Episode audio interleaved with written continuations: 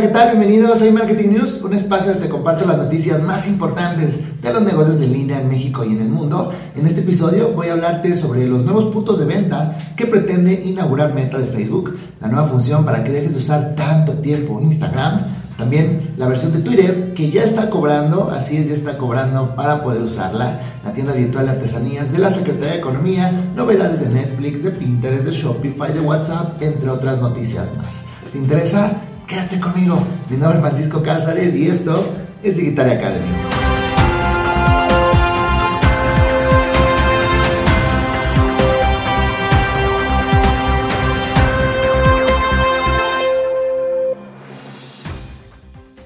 Comencemos con las principales noticias sobre redes sociales. Meta podría abrir sus tiendas físicas para vender productos del metaverso. La compañía Meta, antes conocida como Facebook, ha estado analizando la posible apertura de tiendas minoristas mucho antes de que cambiaran de nombre. Esto de acuerdo con información de New York Times. Aparentemente, las discusiones sobre la apertura de tiendas físicas comenzaron el año pasado, aunque no se definió nada todavía. Si Meta abre puntos de venta físicos, se informó que estos se parecerían más a tiendas de experiencias que presentan a las personas los dispositivos desarrollados por su división Reality Labs, en lugar de ser tiendas como tal minoristas. Entre los dispositivos que podrían ser exhibidos en dichos establecimientos se encuentran los visores de realidad aumentada, de realidad virtual, los Oculus Quest, que serán muy pronto Meta Quest, y los dispositivos Portal, que fueron diseñados principalmente para hacer videollamadas y de los cuales hemos hablado aquí en Marketing News. Las tiendas también podrán exhibir las gafas inteligentes de realidad aumentada llamadas Stories que Facebook desarrolló en alianza con la compañía Ray-Ban. Si Meta consigue o sigue adelante con este plan, su primera tienda minorista de experiencias estará ubicada en California, donde hay una oficina de Reality Labs. Sin embargo, The Times dijo que el proyecto podría eventualmente extenderse por todo el mundo con ubicaciones en varios países y en diferentes regiones.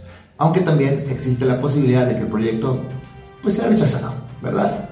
Vamos a otro tema, pero continuamos con Facebook y es que 15 de cada 10.000 visualizaciones en esta red social muestran discurso de odio. Facebook, ahora Meta, como ya todos sabemos, reveló una serie de estadísticas sobre la cantidad de bullying, discursos de odio y acoso que se muestran en su plataforma. Estos datos publicados en su informe trimestral de transparencia señalan que por cada 10.000 visualizaciones de contenido en esta red social, 14 o 15 más o menos muestran elementos relacionados con bullying y acoso, mientras que en Instagram se da entre 5 y 6 veces por el mismo número de vistas. Para obtener estos números, Facebook hace uso de las métricas de prevalencia, una estadística con la que puede rastrear este contenido infractor que pasa por su sistema de detección automática. Pero a pesar de que Facebook está dando estas cifras, no significa que sean las más correctas o las definitivas, pues como los sistemas son automatizados, no son capaces de detectar el contenido que esté en otro idioma que no sea el inglés. Entonces puede derivar en una distorsión del tamaño real de este problema. Para contrarrestar esto, Facebook también está trabajando en un nuevo sistema de aprendizaje para sus inteligencias artificiales que estaría permitiendo entrenarlas mucho más rápido y esto significaría que en lugar de depender de datos masivos, para enseñarles a identificar algún contenido, en este caso hablamos del discurso de odio, lo pueden hacer con una pequeña cantidad de ejemplos y así será todo mucho mejor. Cambiemos ahora, hablemos de Instagram, que te está avisando cuando lleves mucho rato, mucho tiempo usando la aplicación. Sabemos que la red social es un verdadero bombazo entre los jóvenes, que no dudan en subir contenido todo el tiempo. El problema es que este tipo de aplicaciones a veces pueden ser un poco adictivas la verdad. Por eso Instagram quiere ayudar a controlar mejor las horas que pasas navegando dentro de la aplicación y para ello están trabajando en una nueva función llamada Take a Break que se encargará de avisar a los usuarios que llevan mucho tiempo utilizando la plataforma. Esto lo dio a conocer Adam Mosseri, que es el jefe de aplicación de Instagram, el mero mero. La idea es que si optas por esta nueva función, te anime a tomarte un descanso en Instagram después de pasar 10, 20 o 30 minutos que sean continuos en la aplicación. Muy interesante y, y aplauso por ello. Hablemos ahora de Twitter, que ya comenzó a cobrar por el uso de su aplicación. La red social ya lanzó el servicio de pago en Australia, Estados Unidos y Nueva Zelanda, tanto para iOS, Android y servicio web. Esta novedad se llama Twitter Blue y los usuarios que se animen a pagar la suscripción que va desde los 2.99 dólares podrán acceder a la lectura de carga rápida y sin anuncios cuando visiten muchos de sus sitios de noticias favoritos disponibles en los países ya mencionados como The Washington Post, LA Times, USA Today, The Atlantic Reuters, The Daily Best, también está Rolling Stones, BuzzFeed, Insider y The Hollywood Reporter. Este, entre otros más, la verdad. Además, la empresa indicó que este tipo, o esto también está enfocado a fortalecer y apoyar a los editores y una prensa gratuita, pues una gran parte de los ingresos de esas tarifas de suscripción a Twitter Blue se destina directamente a los editores de la red de tecnología. Con esta suscripción, los suscriptores podrán agregar más estilo también a su perfil con iconos de aplicaciones exclusivas, temas muy corridos, así como carpetas o marcadores de favoritos. También podrán accesar a la función deshacer tweet, donde se puede obtener una vista previa y perfeccionar los tweets antes de que se envíen, que fue una función que estuvo muy votada antes de echar todo estándar. Los suscriptores también tendrán acceso a Reader, que convierte los hilos largos en una experiencia más fácil de leer y también pueden cambiar el tamaño del texto para personalizarlos aún más. Finalmente, los suscriptores obtendrán acceso anticipado a las funciones que se estén probando dentro de la aplicación y tener, digamos, un servicio pues premium. Ahora hablaremos de Netflix que intenta o quiere imitar a TikTok para atraer al público más joven. La compañía de streaming bajo demanda prepara una función de videos cortos muy muy similar a TikTok, dirigida principalmente a niños y adolescentes, según adelantado el medio Bloomberg. Esta nueva herramienta, denominada Kid Clips, mostrará cortes de los distintos contenidos infantiles y juveniles que la plataforma quiera patrocinar entre sus usuarios de menor edad. Esta no es la primera vez que Netflix está probando una herramienta con estas características. A principios de año ya incorporó Fast Loves, que es pues, una función de videos cortos y verticales donde este, su contenido, ya sea series y películas de comedia, se va reproduciendo uno tras otro. Kid Clips se basa en una experiencia previa, aunque estos cortes están dirigidos a jóvenes y serán totalmente horizontales.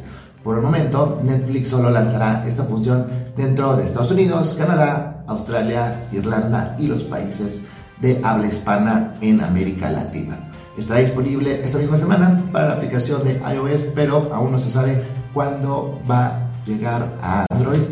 Y aunque no se ha especificado, todo parece indicar que Kid Clips, por sus características, solo estará disponible en las aplicaciones móviles de Netflix solamente. No nada de web, ni escritorio, etc.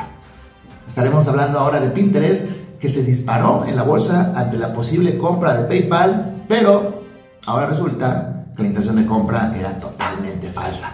Esto se va a conocer después de que PayPal rechazara que está interesada en adquirir Pinterest. Tras varios días de pues, especulaciones y rumores sobre esta compra, la compañía de medios de pago ha salido al paso y ha rechazado ningún interés por la red social de imágenes.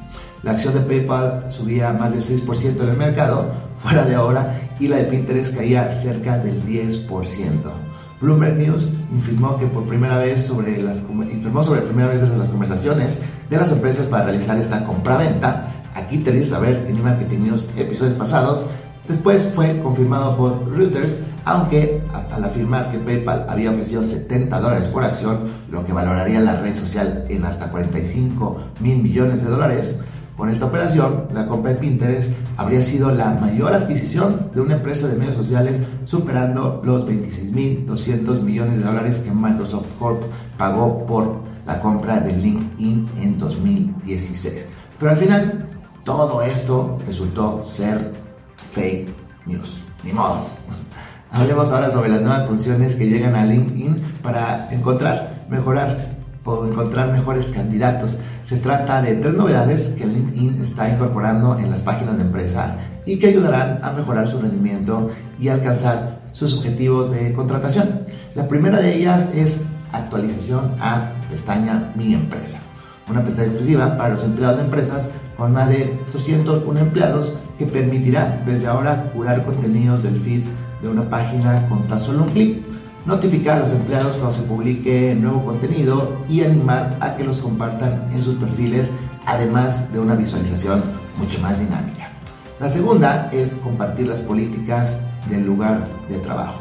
Con esta nueva funcionalidad, las empresas podrán mostrar cuáles son sus políticas sobre el trabajo remoto, flexibilidad horaria, vacunas o ajustes de pagos, entre otros temas. Esta nueva información aparecerá en la cabecera de la página, por lo que será una de las primeras cosas que podrán ver pues, tanto los empleados como los solicitantes de empleo. Por último, datos comparativos de la competencia. Funcionalidad que se ha integrado en la página de analíticas y que sirve, como su nombre lo indica, para comparar el rendimiento de nuestra página de empresa con las de la competencia. En esta función es posible escoger hasta nueve páginas de la competencia para poder contrarrestar nuestros datos y en realidad es muy similar a la misma opción que nos ofrece Facebook o Twitter. Con esta información será posible saber cuántos seguidores tiene la competencia que seleccionamos previamente y cómo, y cómo es su engagement entre ellos o con ellas. Ahora vayamos a hablar sobre WhatsApp que va por Zoom y crea una función para hacer videoconferencias. Esta nueva característica funcionará tal cual como lo hace la aplicación Zoom. Permitirá hacer reuniones de varias personas y será bastante parecida a la opción que ya tiene WhatsApp llamada, que se llama grupos. ¿no? Esa es la función, muy similar. La diferencia será que en comunidades el nombre de esta nueva función, habrá un moderador y este podrá controlar quiénes acceden a la reunión. También podrá crear las reuniones y enviar los links, códigos QR o números para invitar aún más personas. Por el momento, no hay fecha de lanzamiento de esta nueva actualización para WhatsApp a nivel global, por lo que tendrás que permanecer al pendiente de las noticias aquí en eMarketing News porque seguro, seguro, seguro te haré saber de inmediato cuando la actualización esté disponible, pero es un hecho que ya están trabajando en ella. Shopify y Microsoft unen sus fuerzas para favorecer las compras navideñas. Esto a través de una alianza para posibilitar a sus más de 1.7 millones de comerciantes llevar sus productos en venta a los millones de compradores que hacen uso de Microsoft Edge, Microsoft Bing e incluso también Microsoft Start su renovada plataforma de noticias que pondrá una variada selección de productos a través de la pestaña o de su pestaña compras. Esta integración permitirá a marcas y comerciantes tener una mayor visibilidad y más en el momento del año que pues se hacen más compras, no se generan más compras partiendo del Día de Acción de Gracias, que da digamos el pistolazo de salida a la vorágine de las compras navideñas. Microsoft señala que los comerciantes podrán ponerse en contacto con los clientes a través de la mejorada aplicación Microsoft Channel, llegando a los clientes a través de la red de Microsoft. De momento, esta es una experiencia que quedará limitada solo, adivinen, para Estados Unidos, pero como es costumbre, podrá expandirse en otros mercados si todo va resultando como se espera. Va resultando bien. Bueno, cerremos el episodio el día de hoy con como ya es costumbre, con noticias locales y es que la Secretaría de Economía abrirá tienda virtual de artesanías mexicanas. Esta apertura en línea se realizará en el mes de diciembre de la mano de Mercado Libre con el fin de que todas las micro, pequeñas y medianas empresas del país puedan vender en línea sus productos. La titular de la Unidad de Desarrollo Productivo de la Secretaría de Economía, la señorita Ana Bárbara Mungura, señaló durante el evento de Oportunidades de Desarrollo para las Pymes, para las MIPYMES en México, un enfoque regional, que se está terminando un programa piloto que se llama Empresas Artesanales en la Economía Digital y la idea es que el siguiente año se pueda escalar a un número mucho más grande de empresas artesanales. Por otro lado, indicó que para este programa no solo se trata de productos tradicionales, sino que podrán colocarse productos locales como cervezas cervezas, cervezas artesanales o todo lo que esté vinculado con empresas artesanales. También ya conocer que en los próximos días habrá sesiones virtuales donde se invita a las empresas que participen y se unan a charlas por parte de Amazon, UPS y Mercado Libre. Expuso que estas sesiones virtuales son para explicar a las MIPIMES que no nada más es, poner el producto en la plataforma de ventas en línea, sino aprender sobre el embalaje, cómo presentar el producto, atención al cliente y cómo cumplir con los requisitos que exigen las diferentes plataformas de venta en línea. Recordó que para apoyar a las MIPIMES, la Secretaría de Economía tiene tres pilares de apoyo que son el financiamiento, la capacitación y la vinculación. Estas son todas las noticias por el día de hoy. Muchas gracias por ver este video. No olvides darle like si te gustó y suscribirte a Digital Academy, que estoy seguro se convertirá en tu canal de marketing digital favorito. Y por favor, no olvides que hoy, hoy es un excelente día para comenzar a vender en Internet. Nos vemos en el próximo episodio. 的家伙